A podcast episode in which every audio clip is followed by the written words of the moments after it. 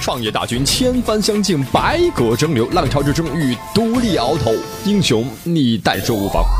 今天来到直播间，您的融资需求以及释放的股权是多少呢？一千万，希望获得三百万的融资，出让百分之六的股份。是想一千四百万。我们今天看看您的这盘菜值多少钱？江山如此多娇艳，无数英雄竞折腰。我是有投资意向。价格相对来说可能可以阶段就觉得它这个项目的模式。UP 创投电台为你搭建电波路演，三百家 VC 战略合作，上千项目报名参加，已达成上亿交易额。英雄不问出处，而你还在等什么？You can, you can, you can, you up.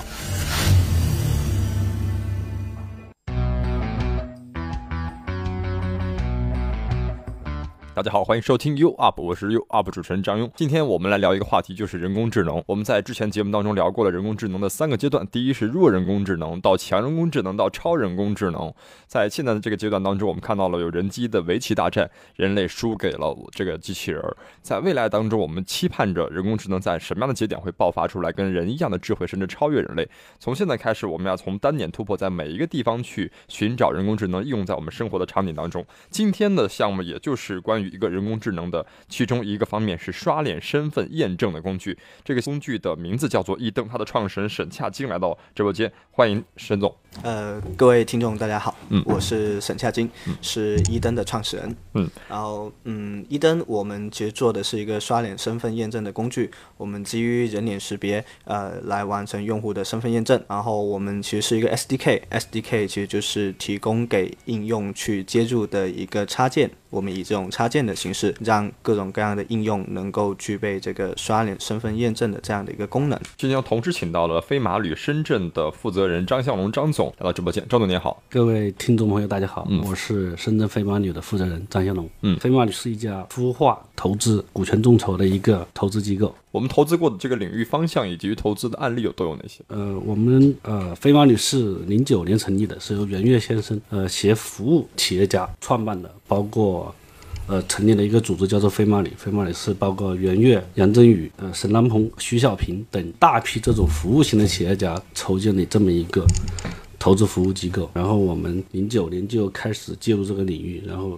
有比较出名的有驴妈妈，有乐蜂网，本来生活，然后近期的有大大巴士、车来了等等项目，是由我们的这个服务机构孵化出来的。您本人在这个行业做了多少年？呃，我是零八年开始从事投资行业。嗯，您投过的一些案例有都有哪些？呃，我们投资的最近的项目就是车来了这个项目，就是在飞马旅。之前我是在另外一些机构。嗯呃，工作，我看您这些项目和人工智能这块还是有一些这个出入的哈。人工智能这块您关注的多吗？呃，人工智能是我们的飞马旅的很核心的一个范围，就是我们所说的泛硬件。泛硬件的领域就很大一块，就包括了人工智能。而且我本人自己在投资这一块，一直在智能家居、物联网、人工智能这一块是有一些自己的一些。见解，我想问一下这个沈总哈，呃，究竟是泛硬件包括人工智能，还是人工智能包括泛硬件，还是两个是不同的领域？我个人认为说两者应该是有所重叠的，当然他们也有所区分。嗯，呃，我对泛硬件的定义是，它可能是更广领域的硬件，包括说传统我们最基本的一些基础的硬件，联网的硬件，或者说呃跟网络有一定协同的相关的一些硬件。而人工智能它其实就硬件会是人工智能的一个应用场景之一，但是人工智能。也可以应用到更广泛的一些领域去，比如说我们举一个最简单的例子，就是说。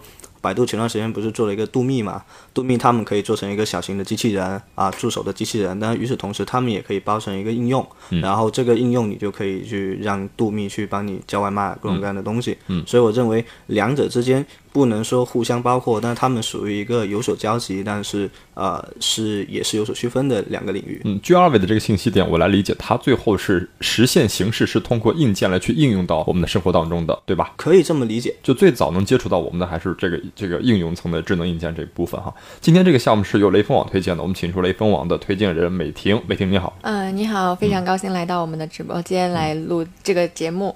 就是我们这边首先要提出一下，为什么我们推推荐一灯呢？哦，很简单，就是最为注重他们，我们认为他们是最为注重应用场景和用户体验的刷脸验证工具。我觉得这个理由非常直接，同时也非常重要。嗯嗯，呃，最近我们这个雷锋网在关注这个 AI 这块的这个力度非常大哈。嗯，听说最近有一个比较大的一个动作即将要在下个月举行哈，跟大家分享一下呗。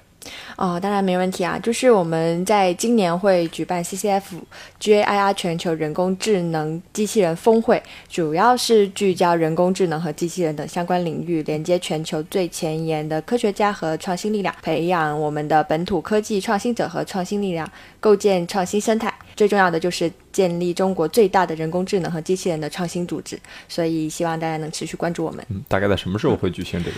嗯，我们大概就已经确定下来了，就会在下个月八，也就是八月十二到十三号在福田香格里拉举行。嗯，在这个人工智能上，我们都会看到哪些亮点呢？嗯，在这个呃，在这个大会上面，我们亮点可多了。首先，我们会邀请到像国外的专家，像 Herman Herman 这样子的，在人工智能领域有出杰出贡献呃专家，同时像我们国家的院士，像高文。呃，中国科学院的院士也会来到我们的本次大会。我们今天这个项目，先通过五个问题来具体了解一下这个项目能带给我们什么样的一个全面的认知。通过第一个问题，先来了解项目本身。快速进入全维度了解模式。问题一，请回答：这是一个什么产品？一登是一个通过刷脸来完成用户身份验证的一个工具。我们的逻辑是，呃，让用户第一次把你的人脸。啊，变为你的 ID，那么这样我们知道一个 ID，啊，你就可以去完成你的应用的登录，然后你各种各样的身份验证。那么传统来说，我们的身份验证就我们这个 ID，我们是通过密码，对吧？我们在应用登录的时候是通过密码，我们在线下去验证身份的时候，可能通过的是会员卡啊、短信验证码，和包括像一些卡券这样的各种各样的形式。这是比较传统的了。对，这是比较传统的。但是一登的做法是让这各种各样的东西全部汇聚到你的。人脸那里去，那么通过人脸，你就可以完成所有的身份验证，这样子能够给用户带来极大的便利性。嗯，那这个应用的范围和场景都有哪些？呃，我们把场景归类为几类，最简单也是最普遍，目前最多的是呃应用的登录，就是像我们的微信登录、微博登录，但是你使用人脸的话，就会更简单一点，更直接一点。嗯，就登录的方式可以接入你们这个技术。对对对。然后，呃，第二个就是我们说的订单验证。我们知道现在有很多 O2O O 的产品啊，你需要通过短信验证码，或者说通过二维码的形式去完成身份验证。嗯。那么有了一登之后，你就可以刷脸了。目前，呃，我们有一个合作伙伴叫古拉电商，他们在线下有大概五千多个这种体彩合作的啊网点。这现在他们的用户取快递的时候，就是可以通过刷脸来取快递，而不是用验证码的形式。我觉得对于我的这个想象场景来讲，最合适。指的是餐厅啊，搞一个 VIP 免费的这个餐厅，我去一刷脸，这个菜就上来了。您说的这个，我们有点像会员的一个验证，就您说的饭卡嘛，对吧？你刚刚说饭卡嘛，但是这一块其实我们跟那个健身房在合作，就是。呃，这一家还没上一刷美女健身教练就来了，是吧？呃，可能还有更多的东西。就这一家，我现在还不能说，因为他们大概七月中旬上线，我不能说名字。嗯。但是做法是这样，他们有很多合作的健身房，以及他们有自营的一些智能健身房。什么叫智能健身房？就无人手持，二十四小时的。嗯。然后，但是你健身的时候，你的健身会员，你就是通过刷脸去验证。其实健身房有个很大的一个问题，就是说一张健身会员卡，其实充值充了特别多钱，但是他很怕大家去借来借去的。嗯。那么如果是刷脸的话，能够很好的杜绝这样的一个问题。那么与此同时，其实我去健身，我穿着运动服、紧身衣，我带张卡也挺不方便的。那么通过刷脸也能够很好的提升这一块的效率。嗯，对，这是我要说的另外一个场景，就是会员验证相关的一个场景。还有什么场景吗？呃，最后一个场景就是我们说的智能硬件，就刚刚呃大家在讨论的智能硬件相关的场景。因为我们知道说硬件的登录你是很难让用户通过输密码的形式去登录的，因为你硬件有些可能屏幕特别的小，肯定没有键盘。对吧？那么这个时候，你你其实很多的硬件都会有摄像头，那你刷个脸，呃，完成这个身份验证会非常的方便。就我们最近在乐视电视上面做了一个尝试，就是说乐视电视，然后加他们上面有一个 USB 的接口，加了一个摄像头，然后你就可以。刷脸去验你的身份，那么这个时候其实就可以做这样的一个场景，就是说，可能呃我妈过去那里是我妈的呃一些看视频的一些记录，我过去那里又是我的记录，嗯，对，它就可以区分出来。那么这个时候能够很好的做一个呃用户用户识别的这样一个事情，大幅度提高呃用户的这个用户体验。嗯，这是个蛮恐怖的事情。你看什么都能知道是谁看的。对，我觉得这两个维度去解决这个事儿，就首先你可以通过用户授权，我们有很丰富的授权机制，你可以通过用户授权来解决，让用户选择你要不要呃放这些信息出来。然后第二件事情就是说，这个是一个取舍的事儿，就是说你是要保证更大的隐私，还是要更好的便捷性？我觉得这是个取舍的事儿，就可以交给用户去做选择。你谈到这个取舍的问题上来了哈，因为我们知道现在的输都是输名字或者邮箱，或者是这个自己的微信号，或者是有一些还有这个气的一些信息会输进去，才能验证自己的身份信息。那你如果用这个脸书的话，它会不会一定程度上会取代你的其他的信息？就是这个有效信息能被商家去获取到，因为这些信息对于他们来讲也十分有用。我们现在是这样。就是说，通过人脸，你能够定位到一个我们叫 UID，就是。只是一个身份的一个标识。至于说这个身份标识背后要传什么数据给这些所谓的商家，它可以双重的，它是需要用户去，就用户是许可，就我在第一次的时候我许可了，商家能够获取我什么信息，那么他以后就只能获取什么信息。嗯，对，因为因为你不可能说不经用户允许就大量的这些信息全部传给商家，甚至我们可以通过用户的人脸，机器能够分析出他的什么性别、年龄。啊，包括有没有戴眼镜、胡子密度怎么样这些基础的数据，但是我们这些基础的数据也也是需要经过用户授权才能够给商家，而不是说商家就可以直接拿到的。嗯，所以是不是在你的公司有很多脸呃的数据？在我的公司现在应该有近千万张的脸。是，然后这个脸对于你们来讲其实是非常有效的一个。个人的一个 ID 的一个识别的方式，对对对，因为我们是这么去认为的，就是说互联网其实对大家的影响力已经越来越大了。这里面有两个两个部分，第一个部分就是我们生活中越来越多场景跟互联网相关。可能几年前我看个电影，我去吃个饭，我不会想到跟互联网有什么关系。但是现在我不仅仅这样，我去楼下小店真的是买个买个。买个可乐，我都可以用微信支付了。我生活中各种各样的场景都已经是联网的。嗯，那么这个时候你就需要大量的身份验证，因为没有身份验证，你不知道这个用户是谁，你没办法为他提供相应的服务。这个时候人脸这件事情就很方便，它肯定会比二维码更方便，嗯，或者验证码更方便。第二件事情就是我们身边越来越多的硬件都开始联网了。嗯，那么这个时候这些硬硬件也要针对。不同的客户给他提供不同的服务，嗯，那么这个时候，呃，其实人脸也能够提供一个很好的帮助，因为这些硬件普遍你没有设计一个键盘在那里的意义。你有一个小小的问题哈，就是名字会有很多相重的哈，比如说像美婷这个名字，是不是会有很多人会叫这个同样的名字哈？对啊，当然是的，所以满大街你叫美婷，然后很多人回头了。这个名字很好听哈，但是你看像人脸的话，也会有很多撞啊。最近跟这个，比如说呃，很多明星撞脸的事情就特别多哈。那这个撞脸会不会导致它这个识别会有误差？呃，首先就是你你们可以关注前面有一个，就前几天有一个事件，就是支付宝他们做了一个叫马可的一个东西，然后他们跟水哥去做比拼啊，网红脸去找脸，你们可以去看一下那个事件啊，你会发现机器原来那么那么的厉害，就它。比人的眼睛厉害得多，因为机器视觉跟人的眼睛不一样，对吧？当然了，就是我们口说无凭，可以去看一下那个他跟水哥的竞赛就知道了。是对，然后呢，这是第一个问题，但是他肯定不能让你说，呃，就是百分之一百的认出每一张脸，对吧？这是如果你在这十三亿人口里面寻找，我觉得这个可能性是是很弱的。那么这里面就有另外一个东西，叫做我们叫做子集的概念，就是说我们让一张脸。呃，是在一个有限的子集里面去寻找的。我举个例子啊，比如说啊，你今天去餐厅吃饭，对吧？但这个餐厅的会员其实也就只有那么百来个，那么他只是在这百来个人里面找到你而已，他不是在十三亿人口里面找到你。那么这个时候，它的准确率就会有保障的多。所以我们相当于说，一个是。技术方面，我们认为它达到了一定的保证。另外一个是为了保证足够的安全，我们又呃加上一些前置条件去限制这个子集啊，让它的安全性更加的有保障。好的，我们先这个问题先到一段落哈，我们继续先往下看下一个大问题。第二个问题，问题二，请回答为什么做这个产品？伊登，我们做这个产品的初衷源于我们一开始，我们一开始做这个项目的时候，本来想做一个名片相关的一个产品，因为我们认为说，呃，就是我们身边很多东西其实已经被互联网替代了，钱包已经被支付宝替代了，对吧？我们短信已经被微信替代了，但是我们的身份证、我们的名片这个事儿其实很难被替代，包括名片全能王，它也仅仅只是扫名片而已。我们做了这样的一个 app。然后出去推的时候，发现说有一个难点，就是大家很难去填住自己的信息。当时我们呃又开始去做调研，我们发现说其实人与人之间。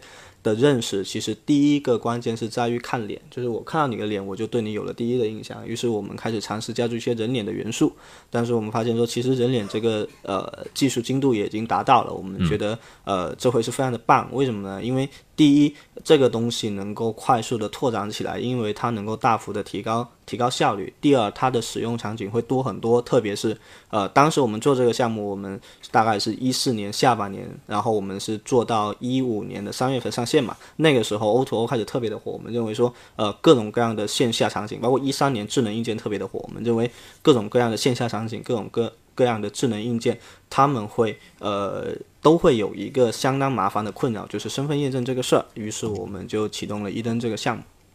所以应用场景的丰富，让我们这个技术更有这个市场化的空间，对吧？我们是这么去认为的，就是说技术呃。什么技术是真的是有价值的？必须是呃，它能够为用户带来大量的价值。怎么为用户带来大量的价值？首先是它能够在各种各样的场景里面让足够多的用户用起来。第二就是它能够让用户。不断的用起来，就是一个规模的问题跟一个频率的频次的问题。那么满足了这两个条件的时候，这个技术就是有价值的。嗯，所以呃，基于这两个点，我们认为说人脸识别这个事儿，它最有价值的点其实是在做身份证证这个事儿，它是把它作为一个 ID，这个事情是最有价值的。好，我们看第三个问题。问题三，请回答何时开始做这个产品？我们是二零一四年的九月份开始启动这个项目，然后一直做到二零一五年的三月十三号上线。这其中主要的原因是因为，首先我们在做一个全新的形态嘛，因为确实没人把人脸识别做到这么应用层的一个一个事儿，所以我们做大量的实验的工作，我们做大量的测试。第二件事情是我们要做一个 SDK，那么如果你做一个 SDK，你要保证你的兼容性足够的强啊，你不能因为你的崩溃或者说你出现一点什么问题，导致三方应用它出现了问题，所以我们做了大量的保护措施，所以这个周期相对来说也比较长，就从一四年九月份一直做到一五年的三月份，然后就正式上线。第四个问题，问题四，请回答公司及产品现状。公司现在我们的规模是一个 A 轮的阶段，然后在今年的四月份的时候刚做完我们的 A 轮，A 轮是乐视下面的一家基金叫乐体创投，他们投资的一个 A 轮。那么主要是我们跟乐视之间也会有一些场景方面的合作，因为他们场景特别的多。嗯，然后公司现在是十七个人，因为我们还是比较保持小规模团队的一个做法。我们认为说小而精的团队能够让我们更加的灵活。然后现在一登有八百多个应用接入了一登的 SDK，然后一共产生了一百五十六万的用户，这个是我们的一个基本的数据。目前我们覆盖最多的应用场景是在应用登录这一块，然后现在线下的订单验证这一块的场景也逐步的丰富起来。融资现在目前为止总共融了多少？总共融了两千三百万人民币。两千三百万，然后刚刚把 A 轮融资拿到。对，历史的投资人都有哪些？历史投资人，我们天使其实是个个人，然后但他创业经验非常的丰富。两千年开始做第一家公司，然后零四年的时候卖给盛大，然后一零年把另外做的另外一家公司卖给了新浪。然后我们 A 轮的话就是乐体创投了，乐体创投其实是乐视体育的一支基金哦，然后管理这支基金的是。呃，代表东方汇富投进去乐视体育 A 轮以及 B 轮的一个合伙人叫柯景仁。你经历了一个天使没有经历过种子，直接也不是 A 也没有经历过，直接跑到 A 轮去了吧？为什么会这么想呢？原因在于说，我们其实我们做天使轮的时候，那个时候刚好是一四年的下半年，那时候其实整个资本市场特别的火热。嗯。然后主要是因为，其实我我我本人的创业经历也比较曲折。我在一一年的时候开始做第一家公司，然后其实行业里面也认。是一些人，嗯，然后大家也支持，你会发现我的天使其实是一个个人嘛，对，所以大家也比较支持，也比较信任，知道我们的产品能力，所以我们就直接从天使就开始了。然后我们从天使直接奔 A 轮的，呃，一个原因其实是有一个战略原因，就是说我们当时其实不是说最重要的是找资金，而是最重要的是找能够有给我们一定资源的相关的这样的一些一些一些钱。那么于是乎我们就刚好就找到乐体创投，因为他们那个基金也是一五年的十一月份的时候才成立，然后刚好他们也在寻找一些好的标的，所以我们就一拍即合，就直接做了。嗯，然后那个个人投的话，他是跟你们处于一个什么关系？是合伙人这种关系呢，还是说只是个人投？呃，个人投资，但是他也会属于一个教练的阶段，就是他。并不影响我们的决策，但是他会给我们大量的一些建议。嗯，好看第五个问题。问题五，请回答合伙人。呃，我们公司现在的话。有三个合伙人，首先是我了，然后我们有一个技术合伙人跟运营合伙人。那么他们两个人基本上都是从一一年我们做第一家公司的时候就一直跟我一起创业到现在的。嗯，我们其实早年是一个大学生创业团队，然后从第一家公司开始做起。那么我的我的技术合伙人其实早年。开始是，他是个网络规划师，他从呃服务器运维开始做起，然后后来包括像 iOS 啊，还有后端，他一个架构师的角色，他公司主要是负责我们整体的技术架构，然后确定我们的技术方向以及一些呃产品方面的把控，就是产品核心决策还是交给我们的技术合伙人，他叫郭宇翔，啊，他来负责。那么我们的运营合伙人叫张红，呃，张红其实也是跟我们一直就这么创业出来的，呃，他主要在做几个事儿。第一个事儿就是市场教育，因为其实一登这个事儿，我们说拿刷脸来做身份验证这事特别的新啊，大家肯定也有很多疑问，安全性怎么样，然后呃适配性怎么样，各种各样的疑问。那么张红会不断的去基于各种各样的场景去做用户教育，这个是张红在做的事儿。然后另外一个事儿就是说，呃，张红。还在做一个很重要的运营，就是我们叫做我们的一个 C 端用户的运营。因为我们虽然是个 SDK，但是产生的这些呃用户其实也是一登的用户。那么呃，张红需要去运营这批用户，让他的频次呃做得更高。所以其实我们是这样的一个架构，就是我还有我们的。技术合伙人，这些合伙人有多少比例是属于我们大学创业的？我们现在如果说三个重要的合伙人，其实都是我们从大学创业开始。我想，我想问一问张总啊，这个大学生创业，但是你们创业经历了几轮创业之后，这种队伍和我们比起来，比如说都得从什么呃 BAT 出来的这帮人创业团队哈，这两个相比来讲，你会比较偏向于哪个？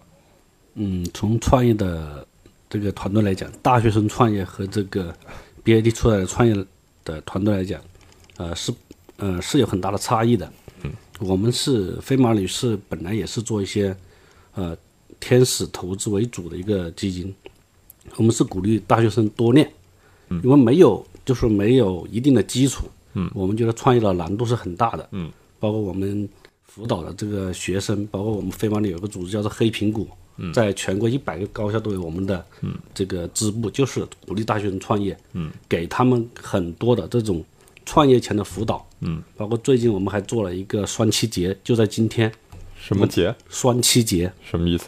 就是我们把我们黑苹果全国，嗯，呃呃一百家高校选出来的学生，嗯，和我们飞马旅已经孵化或者投的一百八十家企业的 CEO 对接，我们会选两百五十人，让他们跟创业的 CEO 走一天，看看创业。是一回什么一回事？就是说，从创业的角度来讲，大学生是有很多的误区盲点。嗯，平时平常除了给他讲一些这个创业的这种经历，嗯，但是从他创业的经验来讲，还是有很大的这种不足。嗯，但是从 BAT 出来就不一样，它具有很强的技术资源，它的优势是完全不一样的。我们在大学生创业这两个问题上，我们是尽量是鼓励大学生多练，在学校就开始。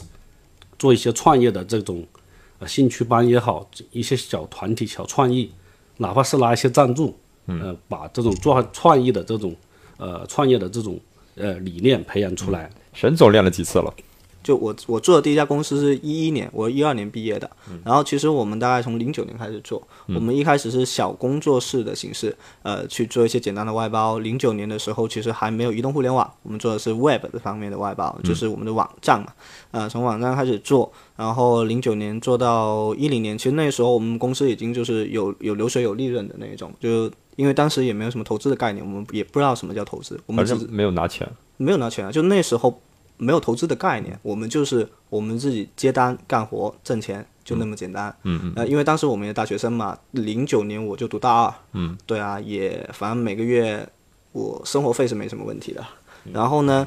在一一年的时候，我们注册第一家公司，考虑的原因是认为说我们要做自己的产品。但是我们的做法是拿外包的钱来养我们自己，呃，有个半年至一年的生存期，拿这个生存期来做我们的第一个产品。嗯，那么我们也基本上做到了。那么在一二年我们刚毕业嘛，开始做这个产品的时候，我们就发现有一个很大的问题，就是你做外包的时候，其实你一直在完成客户的需求，但是你要去做一个产品的时候，你是要自己去摸索的。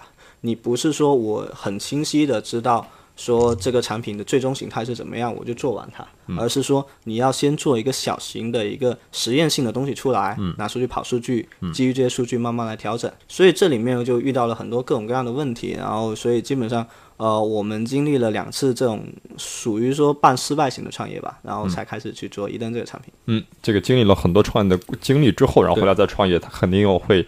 深入的感悟哈，我相信这个事儿做成功的话，几率也很也会很大的哈。张总对这个项目的第一个印象是怎么样的？这个刷脸技术这一块，呃，我是比较早认识的，呃，我不能说是很了解，但是也算是比较了解的。嗯，因为大家知道，马云在欧洲给默克尔总理，呃，送了一个礼物，就是通过刷脸技术。从那个时候我就开始关注这个刷脸技术。本来我自己关注这种物联网、人工智能，呃，是比较多的。嗯。那么这个项目本身来讲，我认为是价值是很大的，因为大家都知道未来的服务业，我认为它是一个服务业的概念，在我们的这个项目里面，都是基于应用场景的提供，包括你的硬件，包括你的平台，包括你的等等一系列的这种提供的一些服务。我们认为应用场景会带来巨大的商业机会，这是我们对这个呃项目的理解。我本人也很喜欢这这这样的项目。呃，前段时间在一个呃路演做嘉宾，还有人问我张总，你觉得这个人工智能未来呃有没有发展前景？该怎么做？呃，今天，但是我回答他的时候，我是希望他从一些现在这个很呃细小的地方来来着眼，做一些小项目。嗯在当今的世界，就是小就是大。嗯，我们讲小就是大。嗯，比如说小鱼吃。嗯，对比我举个例子，如果你做一个很小的东西。哪怕有三千万的用户用你的，就相当于一个德国的，呃，这个这个整个这个人在用你的东西。嗯，我们不要去贪图中国十三亿人会用你的东西，那是不现实的。呃，但是今天这个项目我看跟我的这个整个对创业者的建议是很吻合的。呃，沈总这边的这个项目，我本人也是非常喜欢，因为它基于人人工智能很，我们讲它的这个应用领域其实很。是一个很窄，但它是横切的，它是可以在很多的应用场景领域是能用呃是能用的，因为呃大家知道马云做了这么一个呃刷脸，呃意味着呃在我看来，它更大的市场前景应该是在支付这一块。其实支付的话，我们带卡啊出门干什么真的很不方便。有时候，特别是你在休闲的时候，那是你卡多，你你就有一个人脸就可以了嘛，不是很好吗？嗯，我所以我对这个项目还是这个比较呃喜欢的一种呃一种那个，我是如果一百分，那你打多少分？呃，我觉得现在应该是可以。达到八十分，嗯，你还有二十分的这个疑问的空间哈。对，我们下面就进入这个疑问空间的这个问答环节哈，请张总对这个项目提出一个一个的问题，您开始问。有一个比较那个的问题，就是我想问这个安全性的问题。嗯，因为现在呃互联网上面有呃有一些很多这种对这个项目的这种后面有一些我们讲网络的人有留言也好，对你们一登，其实我是关注过你们项目的，他们会就会觉得基于活体的这个抓取，这这是一个技术难点，因为很多人说我可以用一个照片就可以完成支付。所以，这对安全性来讲，就产生了一个很大的疑问。对于消费者来讲，OK 啊，我回答一下张总的问题啊。首先，我认为呃，跟安全性相关的得分几个维度。第一个维度就您刚刚说，包括活体这样，就是技术本身的安全，就是用户隐私安全这个事儿。然后另外一个安全相关的，就是说我们的系统稳定性的事儿。就是说，我们系统是不是足够稳定？会不会呃形成一些系统级的一些泄露，被黑客黑了啊之类这种情况？它是多维度的。那么，其实，在各种各样的维度，我们都做了一些策略。然后，呃，首先是第一件事情，活体。首先，您提到第一个词叫活体检测，对吧？活体检测这个，呃，您刚刚也提到马云在德国刷脸。哎，有一个有意思的事儿，马云是二零一五年三月十五号在德国刷脸的，我们是二零一五年三月十三号上线的，比他早了两天。嗯啊，然后另外一个事儿就是说，你可以看支付宝现在有个刷脸登录，他们做法就是眨眨眼。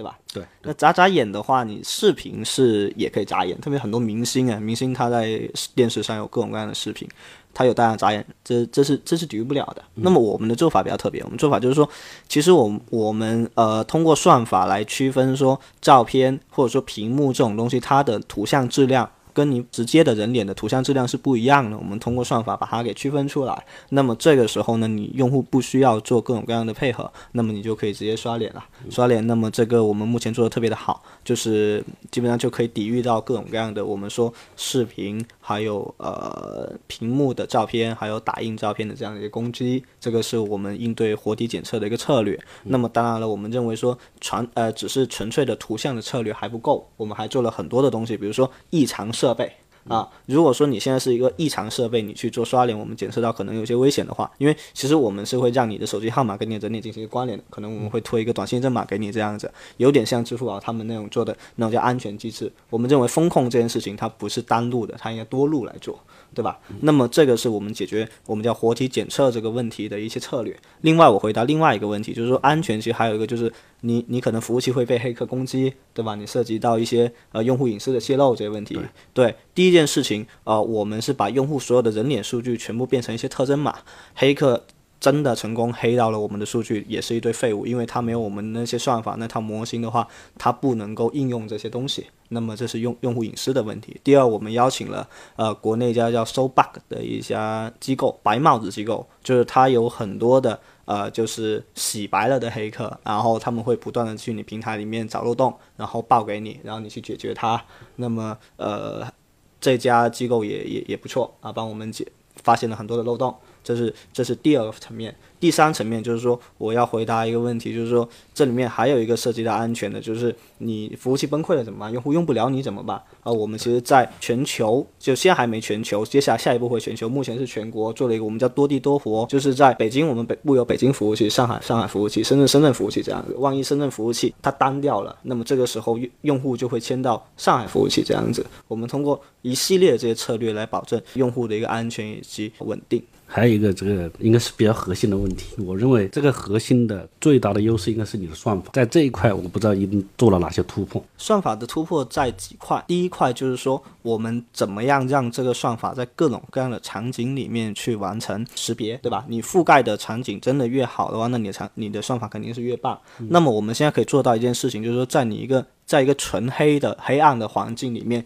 你通过手机屏幕的亮度就可以让你完成这个人脸识别，也就意味着说它可以在极暗的环境完完成人脸识别。那么这一刻是足以证明算法的优势的。另外一个就是我说的一个重点，就是说你必须算法得做到让用户体验足够的棒。那么活体那件事情，其实我们做到的用户体验其实已经相当的棒了。我觉得就是最好的对比，我们算法是不是优秀的情况是，我们在苹果市场上面有一个叫一灯体验这样的一个 demo。可以下下来，然后跟支付宝的刷脸登录做一个对比就知道了。我觉得从技术层面、从安全性都做了一些回答，还是有很强的这个优势性在这个地方。那么我就想问下一个问题，就是说盈利模式现在是一个什么状况？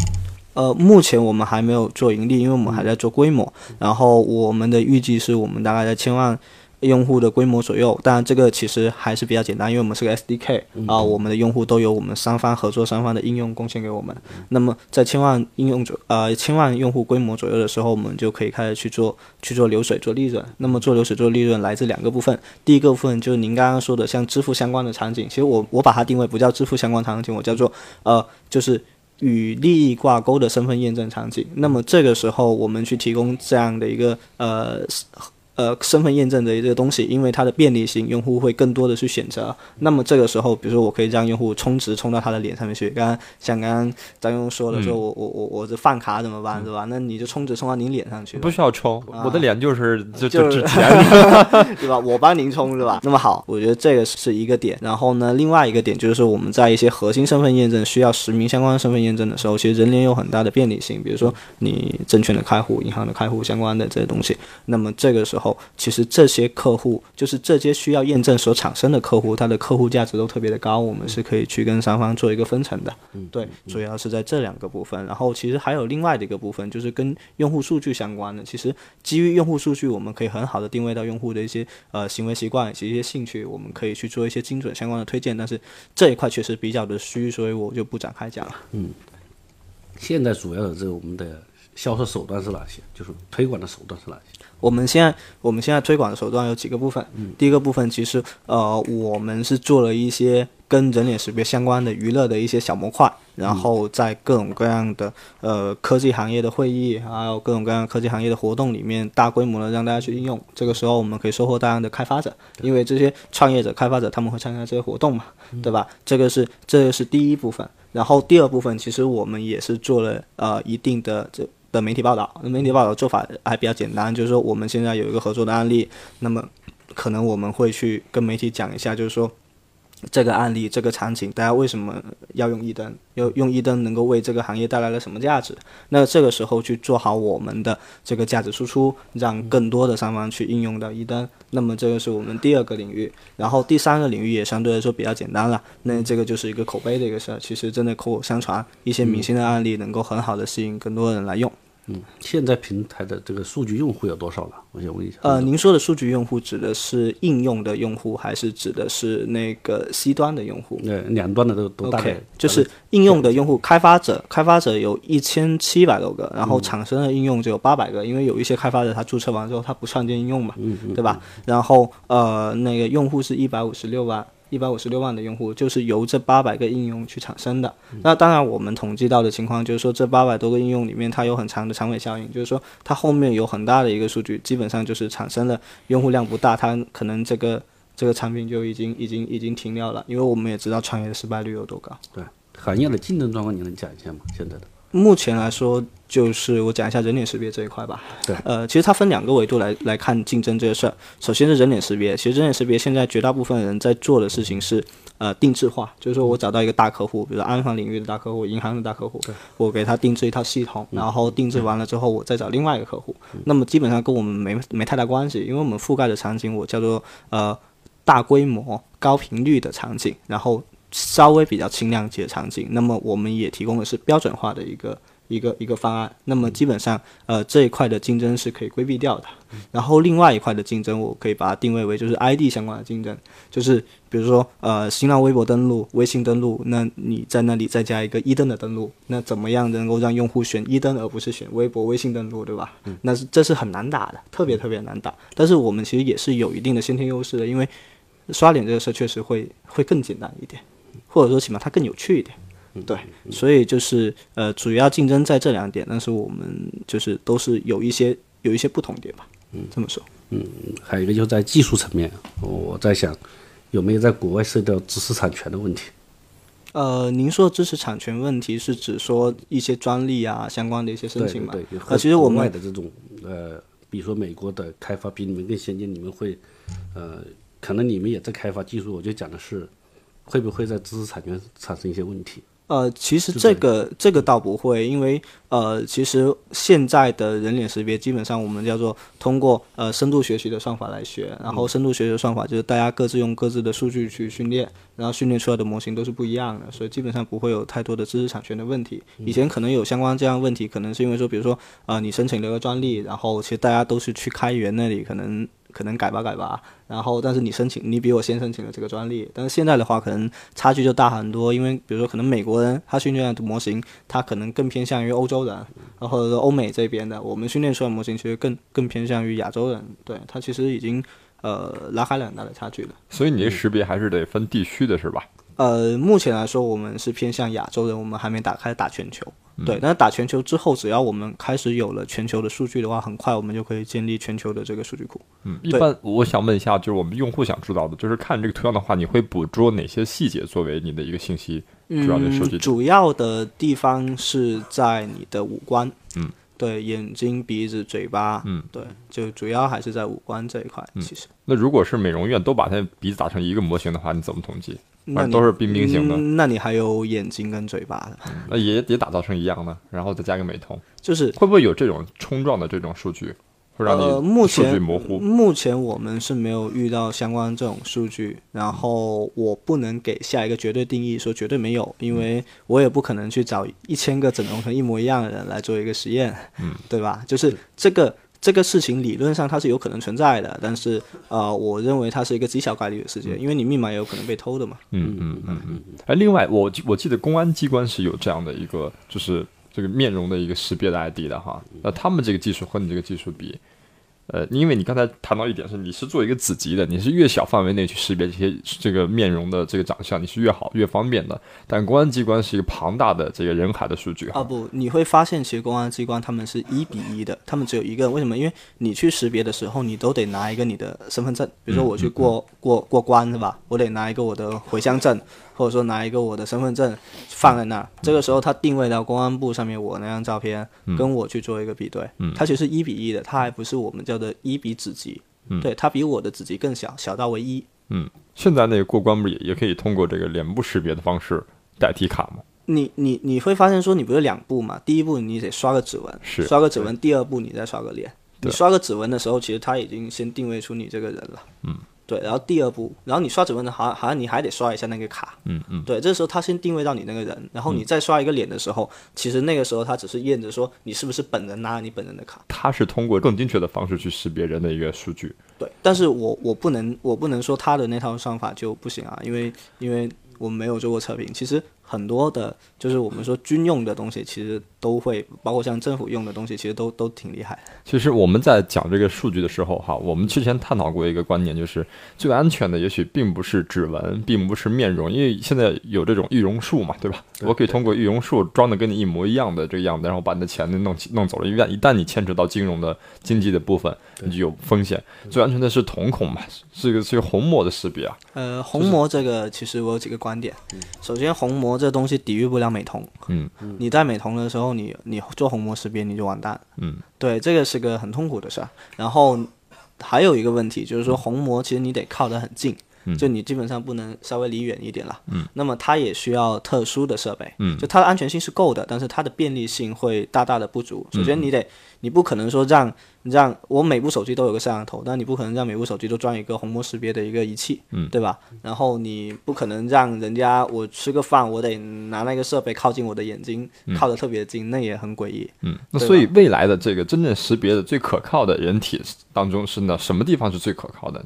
你有想过这个问题吗？我个人认为说什么样的东西最可靠，它是多维度的，你没办法有个绝对的定义，就得多重的这个审核。对，就像我刚刚说的嘛，我说我们就算有活体的活体识别的算法以外，我们还有一些什么异常设备啊，各种各样的一些一些策略，就是你必须多维度来做，然后。我认为是这样，首先保证用户的便利性，让用户能够不断的在使用你。与此同时，你通过多维度的策略以及一些可能运营策略也可以做，比如说你可以帮用户买保险，支付宝就是这么做的嘛，嗯，来打保证用户的一个安全性。但是你说绝对意义上的安全，我觉得是没有的。无论你现在做什么什么样的东西，你说绝对意义上的安全，我我是不认为有存在这种东西。核心的问题，因为你是说你线上，未来你线下是怎么布局的？我线下的布局，我认为。有几个核心的关键词，嗯，第一个关键词叫高频，嗯，就是我希望布局的这些场景一定是一些高频使用的场景，嗯，啊，只有是高频使用的场景，用户才能不断使用它，才能不断的记住我的人脸等于我的 ID 这件事儿，嗯，与此同时，它才能存留大量的数据在我的服务器上，嗯，对吧？嗯，那么高频这件事情我觉得特别重要。第二件事情就是，我认为这些个身份验证的场景一定要是跟交易有一定关系的。就它不一定涉及到直接的像支付这样的金钱交易，但是它可能跟交交易有一定关系，比如说，呃，我的会员，对吧？我的订单，对吧？甚至我的快递，因为快递跟钱有关系嘛。嗯。包括像像我的，比如说我的优酷账号，我的乐视账号，其实它也是充值的会员的一个机制的嘛。那么这样的话，它跟流水相近，我也很容易去切流水，我也很容易让用户就是。在下一步我做自己的场景的时候，去比如说充值到他的脸上啊，这样的一个情况，所以我觉得一个是交易相关，一是高频，这两个点是我在线下场景里面最看重的一个点。然后其实还有一个点也挺重要，就是规模。就是这个东西一定要做到足够大的规模，我也是很重很重视这一点的。嗯，还有就是，嗯，这里有一个，比如就是你最大的一些难点或者风险点在哪里？这个项目，我觉得最大的难点跟最大的风险点还是分离的。最大的难点在于怎么样让用户养成一种新的习惯，虽然这。个身份验证方式，它会让用户觉得更加的快速、更加的舒服，但是用户习惯是很难改变的。这个时候，你需要在各种各样的场景里面，跟各种各样我们说三方去合作，去培养用户习惯。我觉得，呃，我包括我们自己要做一些市场教育，我觉得这这一块会是一个难点。那么，我觉得一个风险点在于，会不会在我们还没做到一定的。一定的效果的时候，就已经出现另外一种更新的方式，这种方式比我们更方便，更有用户价值。来替代我们，这个是我觉得最大的不确定性，是项目里面最大的不确定性。因为项目现在还在烧钱阶段，是吧？对，但是其实我们的烧钱的控制会控制的非常的好。为什么？因为呃，我们不做定制嘛，所以我们做的产品都很标准，所以呢，其实我们也就不不会不需要说投入特别特别大的研发力量在做这个事儿。我想问一下，你产生盈利大概是在什么？因为现在还是处于不盈利状况。我们计划是在。今年的年末到明年年初可以开始会有流水，但是这个流水是不是到盈利又是另外一回事，因为首先你得产生流水，然后你才开始会有盈利的嘛。那么原因是因为说今年的下半年应该会有大幅度的用户规模。跟那个场景使用开始去发生，这里面有两个部分。第一部分是我们产品经过了一年的磨合，已已经成型，它已经在适配性上，还有在流程上已经到了一定我们认为成熟的阶段。它可以大规模的去推进了。以前我们一直还是挺担心的，因为我们担心各种各样的问题。第二就是，其实我们也是做完这一轮 A 轮之后，也是有一些比较大的一些品牌开始去使用起来，他们也是自带流量。嗯，好的，今天这个节目的问题就到这里结束了。哈，最后我们请这个张总对这个项目进行这个一段的建议和评价。嗯嗯，这个项目本身来讲，我认为是一个非常不错的项目。因为它应该说是能够极大的带来带来人们的这种便利性。然后我个人的一些观点和看法，就是因为还是说我们讲安全性是一个比较重要的一个环节，在这一点上他是做的不错的，因为他们还做了一个另外一个维度，就是短信来提示。包括现在其实很多这种验证也好，都是通过这个短信来辅助来我们做二次的这种，还是做在这个下面我是做的觉得做的是不错的。另外从盈利的角度来讲，毕竟来讲项目好不好的，它还是一门生意嘛。它迟早解决挣钱的问题，所以这个问题，尽管你在模式上讲了很多，但是我我觉得你点不要太多，能够把一个点做好，其实非常是非常是不错的一个项目了。就是在盈利点方面，哪怕你在支付上面做得好一点，你的项目像是赚钱的这个空间是非常大的。那么第三个就是消费者的教育的问题，我觉得这个过程还有一段路要走。整体上来讲，这个项目个人是还是评价还是蛮高的，我认为还是一个不错的项目。好，谢谢张向龙的这个一番的肯定和这个建议哈，也谢谢。沈佳今今天的分享的项目，最后谢谢雷锋网推荐，谢谢三位，今天接受我们采访，明天节目再见。